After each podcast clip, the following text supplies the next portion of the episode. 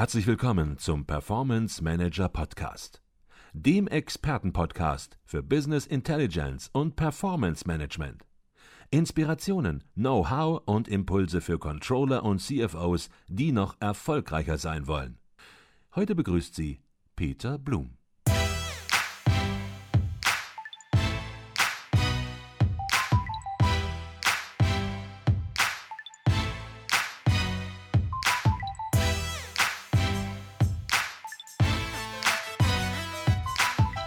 Herzlich willkommen zu einer neuen Folge des Performance Manager Podcast. Mein Name ist Peter Blum und heute dreht es sich bei uns um ein Thema, das uns alle betrifft, Privatpersonen wie Unternehmen. Ich spreche vom Datenschutz. Am 25. Mai 2018 tritt die EU-Datenschutzgrundverordnung in Kraft. Sie ist dann quasi per Glockenschlag sofort geltendes Recht. Doch worum geht es in der Datenschutzgrundverordnung und welche konkreten Auswirkungen hat sie auf Unternehmen? Und über genau dieses Thema möchte ich mit meinem heutigen Gast im Performance Manager Podcast sprechen. Ich bin in Stuttgart. Er ist Landesbeauftragter für den Datenschutz und die Informationsfreiheit in Baden-Württemberg. Ich freue mich außerordentlich, dass er ohne zu zögern unserem Gespräch heute zugesagt hat. Herzlich willkommen im Performance Manager Podcast, Dr. Stefan Brink. Ganz herzlich willkommen auch von meiner Seite. Ich freue mich sehr, dass Sie da sind. Ich freue mich, dass Sie sich die Zeit nehmen, Herr Dr. Brink. Herr Dr. Brink, bevor wir in das Thema einsteigen, das ja ein absolut spannendes und auch sehr heißes Thema ist, möchte ich vielleicht zunächst mal ein bisschen wissen, was ein Datenbeauftragter überhaupt macht, wie Sie überhaupt dahin gekommen sind, wo Sie herkommen, welche Ausbildung Sie haben, welchen Hintergrund Sie haben. Vielleicht können Sie so ein bisschen was zu sich erzählen. Das mache ich sehr gerne. Ähm, ich bin von der Ausbildung her Jurist, also hatte mal was Ordentliches gelernt sozusagen und äh, war auch tatsächlich in meiner bisherigen beruflichen Laufbahn ähm, als Jurist, also als Richter, äh, hauptsächlich an Verwaltungsgerichten tätig. Mhm. Habe dann lange Jahre, ähm, war ich als Parlamentsjurist tätig, da berät man äh, Abgeordnete, Fraktionen, Landtagspräsidenten, das habe ich in Rheinland-Pfalz gemacht, das ist auch meine Heimat. Mhm. Und dann hat es mich äh, nach einigen anderen Zwischenstationen hier nach äh, Stuttgart verschlagen, äh, weil mich der Landtag hier in Baden-Württemberg zum Landesbeauftragten gewählt hat. Mhm. Das ist also eine, ein Wahlamt, das man sechs Jahre lang begleiten kann. Und ähm, das ist eine Aufgabe, die sich auf Datenschutz bezieht mhm. und auf die Informationsfreiheit. Beim Datenschutz geht es, wissen wir alle, im Wesentlichen darum, wer darf was mit unseren persönlichen Daten anfangen. Mhm. Und bei der Informationsfreiheit geht es um die gegenläufige Frage, was darf der Bürger eigentlich vom Staat wissen? Welche Informationen kann er sich vom Staat besorgen? Heute aber geht es um den Datenschutz und um die Datenschutzgrundverordnung. Mhm. Okay, wenn Sie über Datenschutz reden, dann stellt sich so ein bisschen natürlich auch die Frage, Sie sprachen gerade über Bürger, welche Interessen vertreten Sie eigentlich? Ich glaube, das ist auch nicht jedem klar, muss auch nicht jedem klar sein. Äh, klar, es geht darum, Daten zu schützen. Der Bürger hat ein Interesse daran, dass seine Daten geschützt werden. Auf der anderen Seite hat ein Unternehmen natürlich auch ein Interesse, Daten zu nutzen. Und ich habe gerade im Foyer gesehen, Ihren Datenschutzbericht, ich glaube, so heißt der, ja. äh, Ihren ganz aktuellen. Und da steht es auch drauf, Daten nützen, Daten schützen. Äh, vertreten Sie beide Seiten, beide Interessen? Wir haben jedenfalls beide Seiten im Blick. Das ist ganz wichtig. Richtig ist, die Datenschützer kommen eher aus dieser, diesem Schutzgedanken her. Wir wurden äh, in den 80er Jahren vom Bundesverfassungsgericht ähm, ins Leben gerufen mit der Aufgabe, uns um die Bürgerinnen und Bürger zu kümmern wenn es darum geht, ähm, was passiert eigentlich mit meinen persönlichen Daten. Wir sind eine Beratungsinstanz okay. für Bürgerinnen und Bürger, aber, und das hat sich weiterentwickelt und insofern haben Sie unser Motto sehr schön äh, zur Kenntnis genommen, es geht nicht nur darum, dass die Bürgerinnen und Bürger mit diesem Thema Datenschutz gut zurechtkommen, sondern auch diejenigen, die Daten verarbeiten wollen. Mhm. Ähm, das können Behörden sein, das können aber natürlich auch Unternehmen sein und auch wer gewerblich mit Daten umgeht, mhm. ähm, hat ja sozusagen das Recht auf seiner Seite. Er übt einen Beruf aus, es gibt die Gewerbefreiheit, es gibt auch äh, die grundrechtlich geschützte Eigentumsfreiheit. Und diese Positionen, also die unternehmerischen Positionen, in Einklang zu bringen mit der Sichtweise der Bürgerinnen und Bürger und deren Grundrecht auf informationelle Selbstbestimmung, mhm. das ist das Datenschutzrecht, hier einen Ausgleich herzustellen zwischen beiden Positionen, der Datenverarbeiter auf der einen Seite und ähm, der Daten Inhaber sozusagen auf der anderen Seite. Das ist meine Aufgabe und das äh, betreibe ich hier in Baden-Württemberg seit Anfang 2017 sehr intensiv mit Blick auf beide Seiten. Wir wollen nicht nur die Bürgerinnen und Bürger beraten und sozusagen anwaltlich unterstützen. Wir wollen auch, dass die verantwortlichen Stellen hier im Land, also die Hunderttausenden von äh, kleinen, mittleren und großen Unternehmen, ähm, mit den Daten der Bürgerinnen und Bürger gut und richtig umgehen und natürlich auch daraus äh, einen gewerblichen Nutzen ziehen. Das mhm. ist vollkommen okay. Okay. Sie sagten es, heute geht es um die Datenschutzgrundverordnung, ähm, was Neues, was Großes. Ähm, am 25. Mai tritt die in Kraft. Ähm, es geht darum, den Datenschutz in der EU zu vereinheitlichen und im gleichen Atemzug tritt sozusagen auch ein neues deutsches Gesetz, das Bundesdatenschutzgesetz, in Kraft. es wurde erneuert, das wurde angepasst. Ähm, und es soll helfen, das deutsche Gesetz, die EU-Verordnung umzusetzen. Eine Verordnung, das muss man wissen, die kommt nicht langsam daher, sondern die gilt am 25. Mai 2018. Da gibt es jetzt keine weitere Übergangsfrist mehr, sondern die gilt in der vollen Breite und Tiefe und vielleicht auch Härte des Gesetzes. Das werden wir uns jetzt angucken. Mhm. Ähm, beide Texte also sowohl das, äh, die Europäische Datenschutzgrundverordnung als auch das Bundesdatenschutzgesetz sind aber in der Kritik, sind sogar in starker Kritik, führen zu erheblicher Rechtsunsicherheit möglicherweise auch. Anerkannte Informationsrechtler, die bezeichnen die Datenschutzgrundverordnung sogar als größte juristische Katastrophe des 21. Jahrhunderts. Andere sprechen von hirnlos und überbordend. Andere sagen an der Praxis vorbei. Auch ihre landesbeauftragten Kollegen für Datenschutz haben sich an der einen oder anderen Stelle durchaus schon kritisch geäußert. Vielleicht können Sie ein bisschen was dazu sagen. Wie bewerten Sie die EU-Datenschutzgrundverordnung? Welches Zeugnis würden Sie per heute dieser Verordnung geben? Ich würde der äh, Verordnung, sagen wir mal, eine 2 minus geben. Also, das ist gut, aber. Das ist ziemlich gut, ja. Und ähm, vielleicht ähm, habe ich, ich habe viel Verständnis dafür, dass die Debatte äh, gerade sehr aufgeheizt ist und äh, auch wirklich manche Unternehmen ja so fast panische Angst haben vor dem, was da kommt. Mhm. Äh, auf der anderen Seite, man muss es auch mal ein bisschen runterkochen und die Kirche im Dorf lassen. Tatsache ist, das Datenschutzrecht wird nicht vollkommen neu erfunden, sondern wir hatten in Deutschland schon lange ein geltendes und auch ganz gut angenommenes Recht. Das wird nicht grundsätzlich umgestürzt. In manchen Punkten wird es erheblich verändert, ja. Und man muss auch stärker aufpassen in Zukunft als Unternehmen. Aber das ist jetzt sozusagen nicht keine neue Erfindung des Datenschutzrechts. Mhm. Es gibt, und das stimmt auch, ähm, jetzt natürlich eine Übergangsphase, wo alle erstmal unsicher sind und sich an die neuen Materien gewöhnen müssen. Es wird etwas komplexer, allein dadurch, dass wir jetzt eine europäische Regelung haben, die unmittelbar Anwendung findet und gleichzeitig nationales Recht. Also wir haben jetzt mehr juristische Texte, mit denen man sich auseinandersetzen muss. Das mhm. macht es nicht wesentlich einfacher. Aber wenn man da schon die Grundaussage weiß, es gilt die Datenschutzgrundverordnung und um die müssen wir uns kümmern und in manchen Bereichen enthält das neue deutsche Bundesdatenschutzgesetz noch ein paar Erleichterungen. Mhm. Wenn man diese Grundlinie sieht, wichtig ist eigentlich die Grundverordnung und dann kommt noch ein bisschen was Nationales hinzu, dann ähm, fällt der Übersicht eigentlich die Übersicht schon ein bisschen leichter. Und ähm, schließlich muss man sagen, ähm, das Rad ist nicht neu erfunden worden. Es gibt einen Punkt, über den wir sicher noch reden werden. Mhm. Das sind die Sanktionen, die haben sich deutlich geändert. Und da verstehe ich auch die Unternehmen, dass sie sagen, das geht mir eigentlich zu weit. Aber ähm, jetzt gleich zu sagen, das sei die größte Katastrophe des 21. Jahrhunderts, da würde ich sagen, das Jahrhundert ist noch jung. Wir werden noch ganz andere äh, schwierige Situationen, auch rechtliche ähm, äh, Vorgaben erleben. Ähm, so schlecht ist die Grundverordnung nicht und äh, wir werden uns daran gewöhnen und die Übergangszeit, die wir hatten, das Gesetz ist ja schon 2016 mhm. ähm, verabschiedet worden. Jetzt haben wir zwei Jahre Zeit, uns darauf einzurichten. Ich glaube, sehr viele haben die Zeit genutzt, sich mal darum zu kümmern, sich mal so langsam einzugrooven sozusagen auf den mhm. neuen äh, Sound, den europäischen Sound des mhm. Datenschutzes. Mhm. Das kriegen wir schon hin. Okay. Gucken wir uns das im Detail an. Auf die Sanktionen werden wir natürlich definitiv auch noch zu sprechen kommen, ganz am Ende des Podcasts.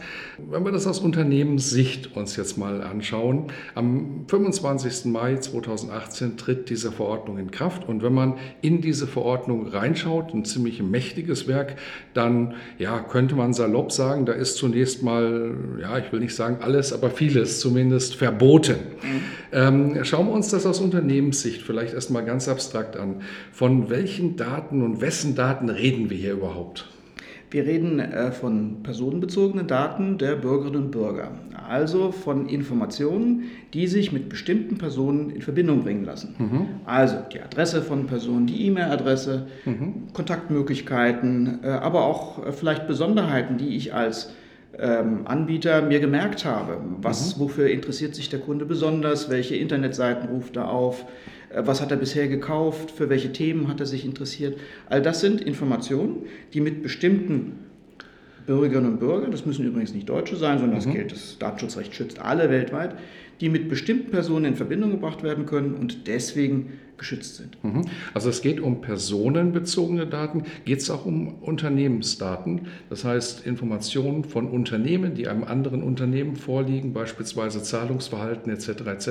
Geht es auch um diese Daten oder geht es nur um natürliche Personen? Es geht nur um natürliche Personen, das heißt das Datenschutzrecht schützt tatsächlich nur äh, Menschen die Unternehmensdaten können natürlich auch extrem interessant sein und können auch in Konkurrenzsituationen spannend sein, aber die werden nicht durchs Datenschutzrecht, sondern durch andere Vorschriften wie das Wettbewerbsrecht und anderes geregelt. Wir Datenschützer kümmern uns tatsächlich nur um natürliche Personen. Okay. Jetzt schreibt die Verordnung vor, dass jeder Betrieb ab zehn Personen die sich ständig mit Datenverarbeitung befassen, also diese zehn Personen, die sich ständig mit Datenverarbeitung befassen, wobei ständig nicht heißt jeden Tag, mhm. sondern nur regelmäßig, also mhm. einmal im Monat hieße auch ständig. Ja. Ja. Äh, oder natürlich, wenn das Unternehmen direkt mit der Datenverarbeitung befasst ist, dass dann, und da fangen wir ganz vorne jetzt mal an, bei formalen Dingen einen Datenschutzbeauftragten benennen soll, muss mhm. sogar. Mhm. Was heißt das jetzt konkret? Ähm, heißt das im Prinzip, heruntergebrochen, im Prinzip jedes Unternehmen muss einen Datenschutzbeauftragten benennen, wenn es nicht gerade ein Zimmermannsunternehmen ist mit Leuten, die ja quasi nicht am Computer sitzen? Ja, es betrifft tatsächlich sehr viele Unternehmen. Ähm, ich würde sagen sogar einen Großteil der Unternehmen. Ähm, das kann man an der äh, Mannstärke äh, in gewisser Weise festmachen.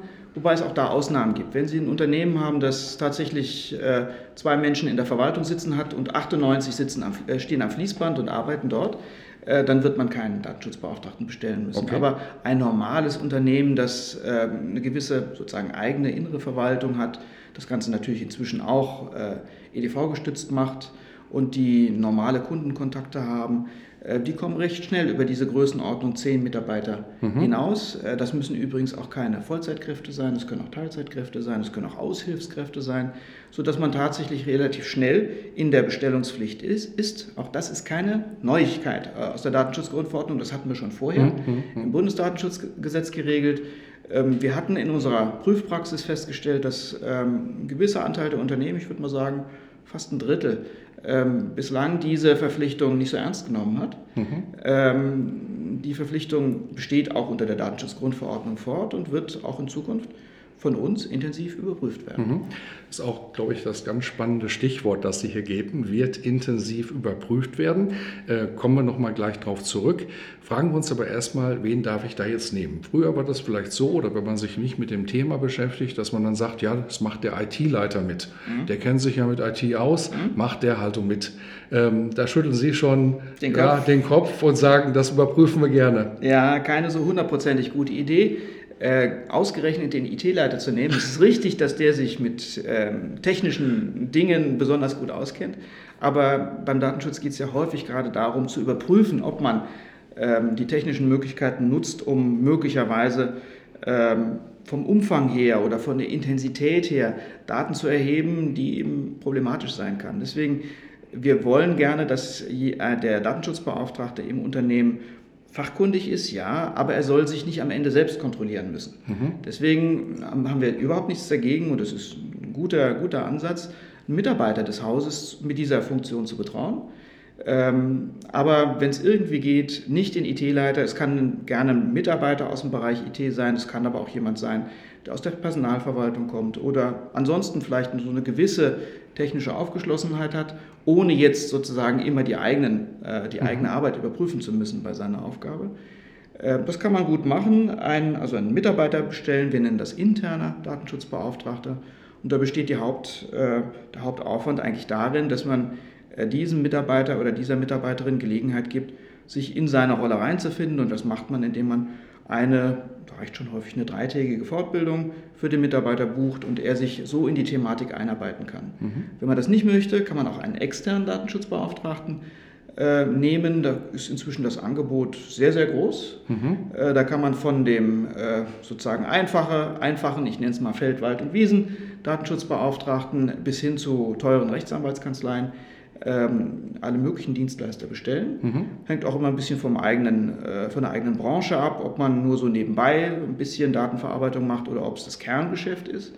Äh, aber auch da hat man eine große Auswahlmöglichkeit und die ähm, Kosten sind natürlich auch da unterschiedlich. In der Regel finden wir es ganz gut, wenn ein interner Mitarbeiter zum mhm. Datenschutzbeauftragten ausgebildet ist, wird, der, der kennt nämlich äh, den Laden, der weiß, was da gemacht wird, der hat auch seine Ansprechpartner, der kann auch mal gefragt werden äh, von den Kolleginnen und Kollegen, darf ich das hier eigentlich machen oder mache ich das richtig? Mhm. Das ist ein bisschen besser, als wenn es jeweils ein Externer macht, den man erstmal anrufen muss oder wo nicht von vornherein so das Vertrauensverhältnis da ist. Aber das Gesetz sieht vor, dass man beide Wege beschreiten kann. Okay. Und beides ist ohne allzu großen Aufwand, glaube ich, auch machbar. Mhm. Wie bewertet das Gesetz die Unabhängigkeit? Denn der Datenschutzbeauftragte, der ist natürlich weisungs-, soll weisungsgebunden mhm. sein, untersteht der Geschäftsführung sozusagen, aber er soll unabhängig sein. Ist der interne Mitarbeiter, ist der unabhängig äh, genug aus Ihrer Sicht, aus Sicht der Gesetzgebung? Er hat jedenfalls die Aufgabe und die verdammte Pflicht und Schuldigkeit, unabhängig zu sein. Und das klappt auch in den allermeisten Fällen. Wir haben bisher nur ganz wenige äh, kritische Situationen erlebt. Ähm, also wir haben einen Geschäftsführer, der bestellt seine im Unternehmen mitarbeitende Frau zur äh, betrieblichen Datenschutzbeauftragten. Ähm, das könnte unter dem Gesichtspunkt der Unabhängigkeit ein bisschen kritisch sein. Okay. Ja?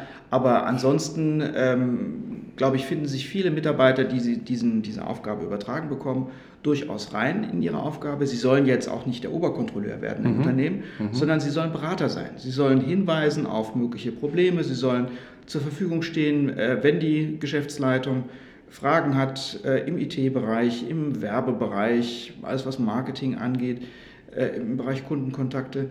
Da soll ein Ansprechpartner sein, der gut berät. Der betriebliche Datenschutzbeauftragte ist weder der Oberaufseher noch irgendwie der Chefkontrolleur, sondern der unterstützt. Und das kann man eigentlich ganz gut hinkriegen. Mhm. Das klingt schon ein bisschen nach Entwarnung. An der Stelle wird natürlich auch ein wenig geistige Brandstiftung entsprechend betrieben. Ähm, da gibt es einen Markt, da gibt es Leute, die möchten ihre Dienstleistung verkaufen. Und ja, da wird natürlich der interne Mitarbeiter als nicht so geeignet dargestellt. Aber ich glaube, mit dem, was Sie sagen, da entspannt sich die Sache an der Stelle schon deutlich. Der Datenschutzbeauftragte, der interne wie der externe, der muss natürlich ausgebildet sein, muss ein bisschen Know-how haben ähm, stellt sich natürlich für den internen Mitarbeiter schon auch die Frage, welches Haftungsrisiko hat er eigentlich? Kann er sich da einfach so bestellen lassen oder kann das zu Problemen führen, wenn ein Unternehmen möglicherweise oder an der einen oder anderen Stelle dann eben hinterher nicht sauber arbeitet? Mhm. Das ist eine sehr häufig gestellte Frage, äh, weil natürlich Mitarbeiter den ähm, die Leitung des Unternehmens sagt, ähm, wir haben dich ausgeguckt, du könntest das eigentlich machen, du solltest unser neuer äh, interner Datenschutzbeauftragter werden sich äh, manchmal fragen, ist das eigentlich ein hohes Risiko, was ich jetzt mhm. eingehe? Mhm. Auch da kann man ähm, jedenfalls die Debatte versachlichen und äh, dafür sorgen, dass da keine falschen Ängste entstehen. Das ist eine Aufgabe wie auch sonst im Unternehmen.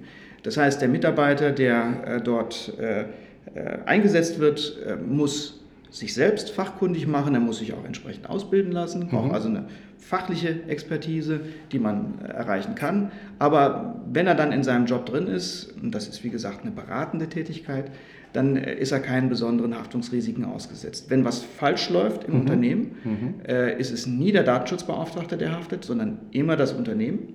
äh, das herangezogen wird von uns als Aufsichtsbehörde.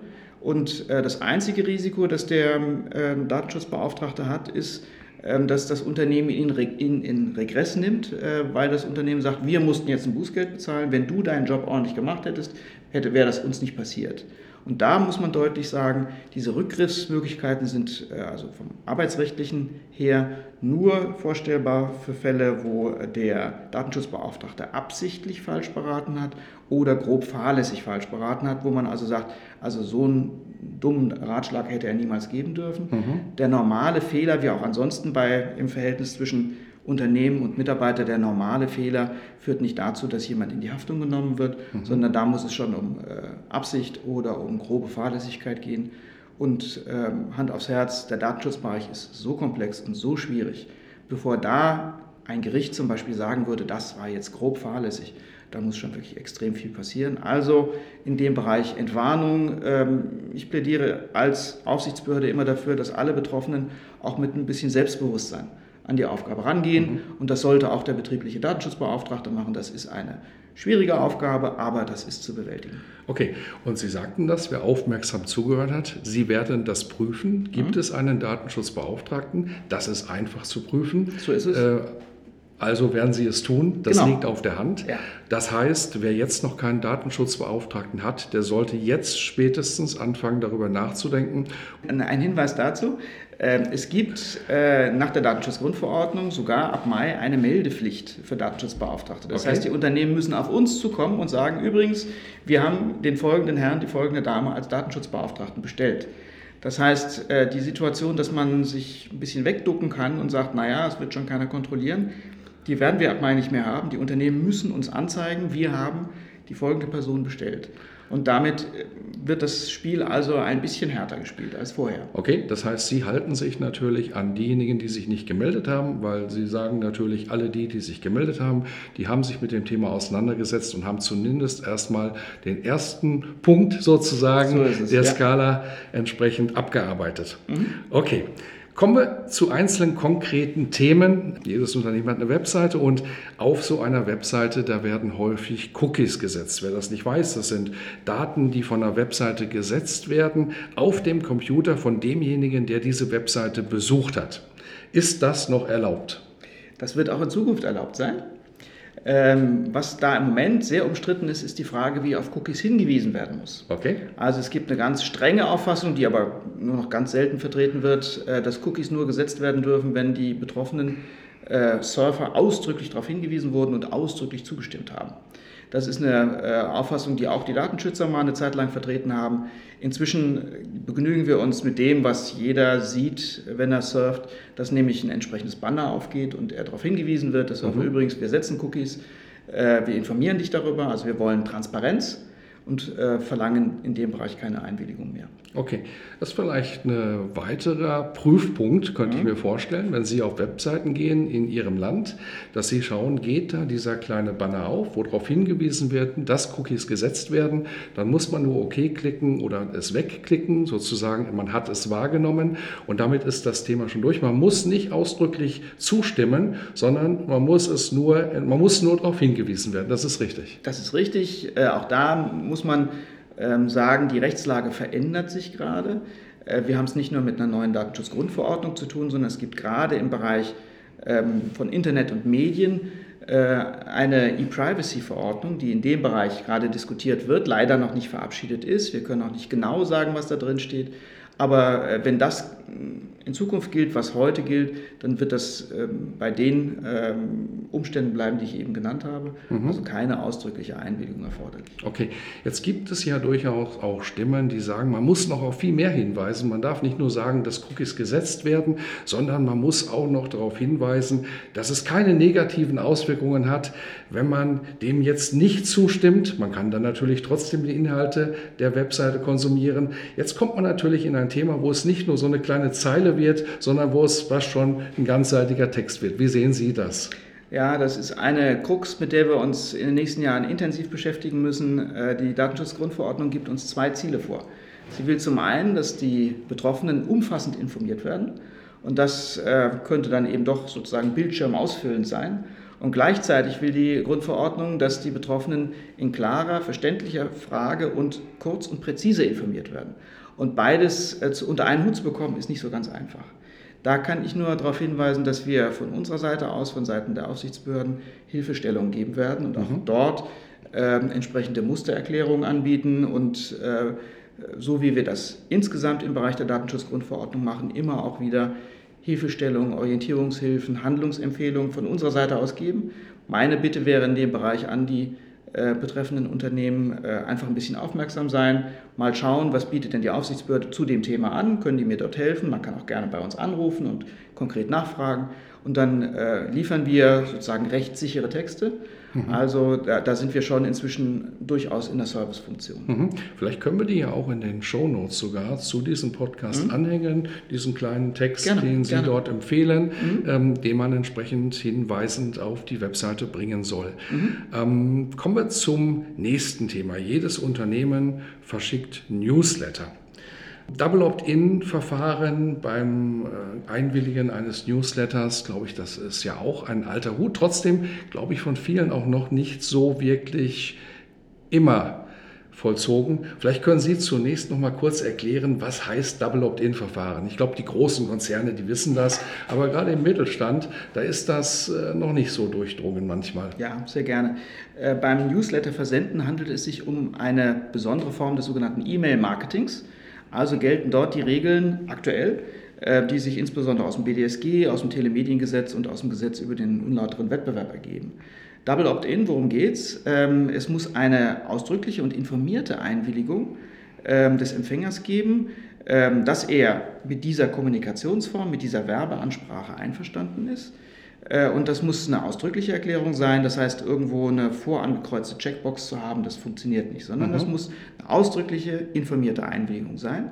Das muss auch dokumentiert werden von denjenigen, der äh, entsprechend den Newsletter versenden will.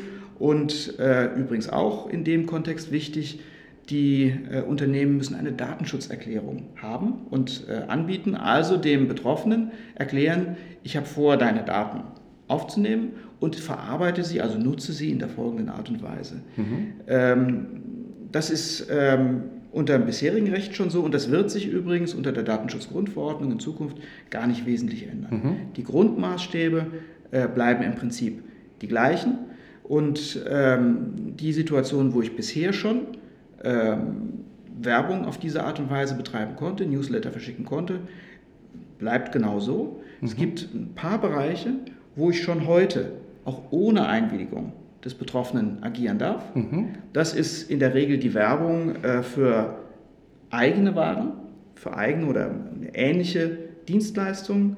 Das ist die Situation, wo das Unternehmen, das äh, solche Marketingaktionen machen möchte, eigentlich nur darauf achten muss, äh, hat mein Kunde äh, einer solchen Werbung widersprochen, mhm. ausdrücklich, mhm. und äh, habe ich ihn hinreichend genau darauf hingewiesen, was ich mit seinen Daten mache. Mhm. Auch da die alte Situation nicht ganz einfach, aber in den Griff zu kriegen, die neue Situation nicht wesentlich anders. Was sich ändert, sind sozusagen die Rechtsgrundlagen. Es ist dann nicht mehr BDSG, es ist nicht mehr Telemediengesetz, es ist dann die Datenschutzgrundverordnung und später, darüber hatten wir eben auch schon gesprochen, die E-Privacy-Verordnung, die wir leider noch nicht kennen, die wird so Mitte 2019 wahrscheinlich in Kraft treten. Mhm.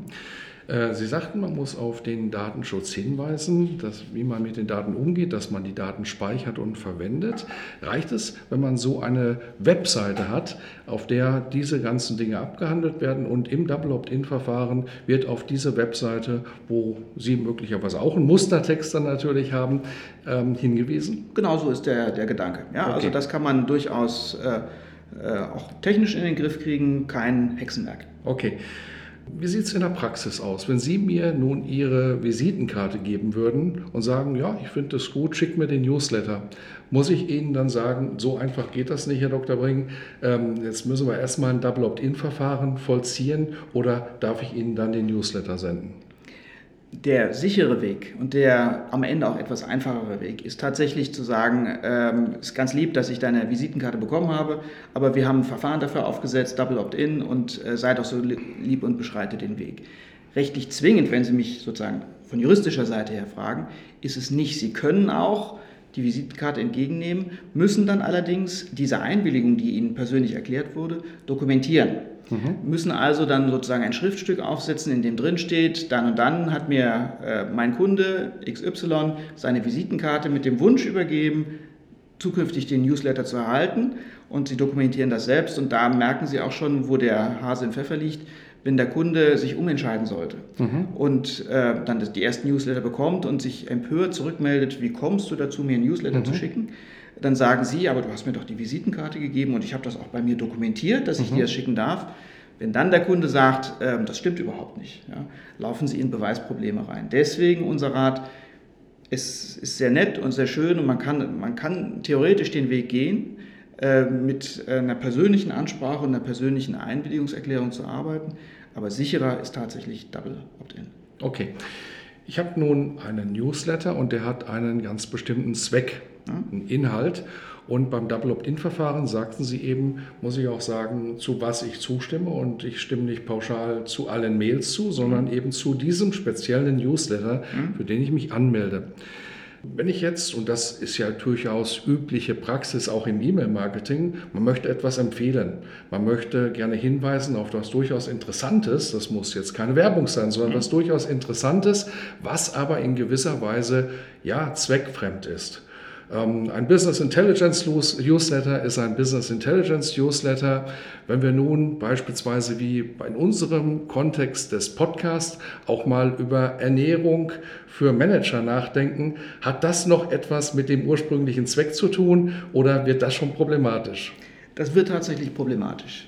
Wenn man sich mal genau die Situation vergegenwärtigt, äh, worin äh, willigt eigentlich äh, der Partner ein, dann sagt er erstens, ich finde es okay, ein Newsletter zu, zu, bekommen. Zweitens, ich finde es okay, ihn von dir zu bekommen, also mhm.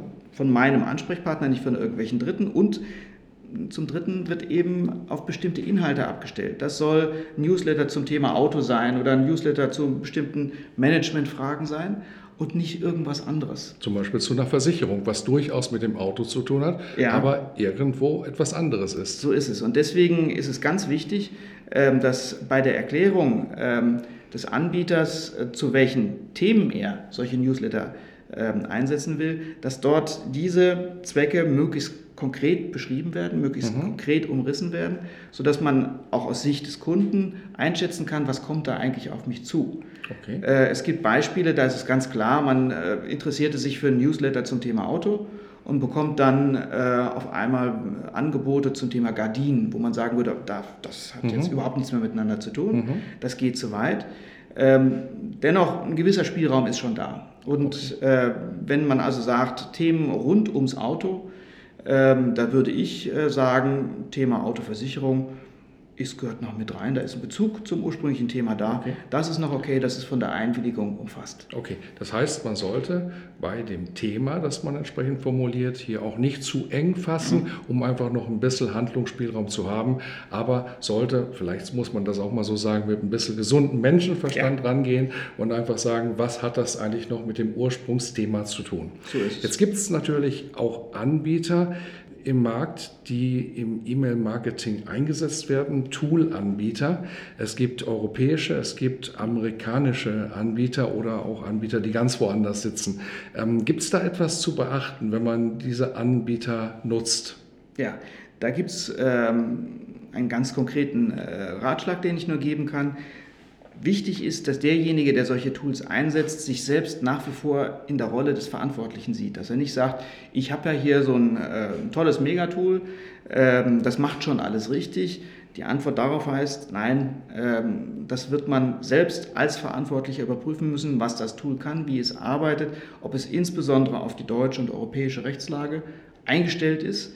Ähm, einfach nur darauf zu vertrauen, dass das Tool schon ordentlich arbeiten wird, reicht eben nicht. Wir haben gerade im Bereich ähm, des Direktmarketings eine ganze Reihe von Vorgaben, äh, im Moment im äh, Gesetz zum, äh, gegen den unlauteren Wettbewerb, die sind schon ähm, nicht ganz einfach, die sind schon ein bisschen knifflig. Und darauf zu vertrauen, dass irgendwelche US-Anbieter ihre Tools auf diese deutsche, in Zukunft europäische Rechtslage abgestellt haben, das wäre etwas blauäugig. Das sollte man nicht machen. Also spricht nichts dagegen, solche Tools äh, einzusetzen ähm, im Bereich des E-Mail-Marketings, aber Ähm, man muss sich, sich genau angucken, was die können mhm. und ähm, eben einfach schlicht und ergreifend die eigene Verantwortung erkennen und wahrnehmen. Okay, und man sieht es natürlich auch bei, auf den Seiten dieser Anbieter. Haben die sich mit dem Thema auseinandergesetzt oder ist das ja, Niemandsland an der Stelle. So ähm, kommen wir zum nächsten Thema. Viele verkaufen Produkte über eine Webseite oder bieten auch nur schlicht Downloads an.